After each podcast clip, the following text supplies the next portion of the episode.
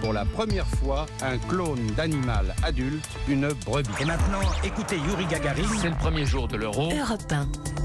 Il est 7h23, c'est l'heure du jour où votre plongée quotidienne dans la boîte à souvenirs d'Europe 1 matin. Bonjour Land d'Autriche. Bonjour Dimitri, bonjour à tous. C'est la Fashion Week en ce moment à Paris, la semaine des défilés de mode. Tout à l'heure sera présentée la nouvelle collection Paco Rabanne. Paco Rabanne, Francisco Rabaneda y Cuervo de son vrai nom, euh, nous a quittés au début du mois de février. Il a marqué Paco Rabanne, la haute couture pendant plus d'un demi-siècle. Oui, dans les années 50, il fabrique des broderies et des accessoires pour les grands de la haute couture et les matières qu'il utilise pour les accessoires, Paco Rabanne a l'idée, dans les années 60, de les utiliser dans les vêtements, comme le plastique ou l'aluminium. européen est aux côtés du créateur en 1968. Cette année, j'ai un nouveau matériau, c'est un jersey d'aluminium qui est laqué, très très très léger, aussi léger qu'un tissu. Pourriez-vous trouver ce jersey d'aluminium très loin Très loin, ça vient d'Australie. Il n'aime pas coudre, mais il construit et assemble. Ses robes peuvent peser jusqu'à 10 kilos. Paco Rabanne est un visionnaire, lance en 1993 Amanda Lear, qui a porté ses vêtements. Ça va de, du film de science-fiction à la Renaissance, moi c'est tout ce que j'aime. Il n'y a pas de gadget. Il a, il a des années d'avance sur tout le monde.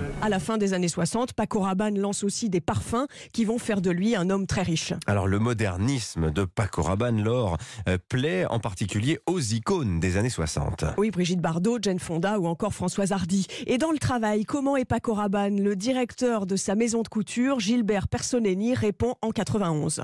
Dans cette profession donc de mode, euh, on a tous les cas euh, pathologiques possibles et imaginables. Celui-ci est plutôt inoffensif et charmant. Sa grande caractéristique, c'est quelqu'un d'humeur égale et qui ne supporte pas que quelqu'un dans la maison hausse la voix. Et en dehors de la mode, Paco Rabanne est un mystique. Il dit qu'il a eu plusieurs vies passées. Il estime qu'il a un pouvoir pour prédire des événements. Il prédit par exemple la destruction de Paris lors de l'éclipse solaire de 99, mais pas seulement. Extrait sur Europe 1 en 1999. Au début du mois de mai, vous avez dit dans un journal, le mois de mai va être terrible. Il va y avoir un tremblement de terre à Nice et le roi d'Espagne va se faire assassiner.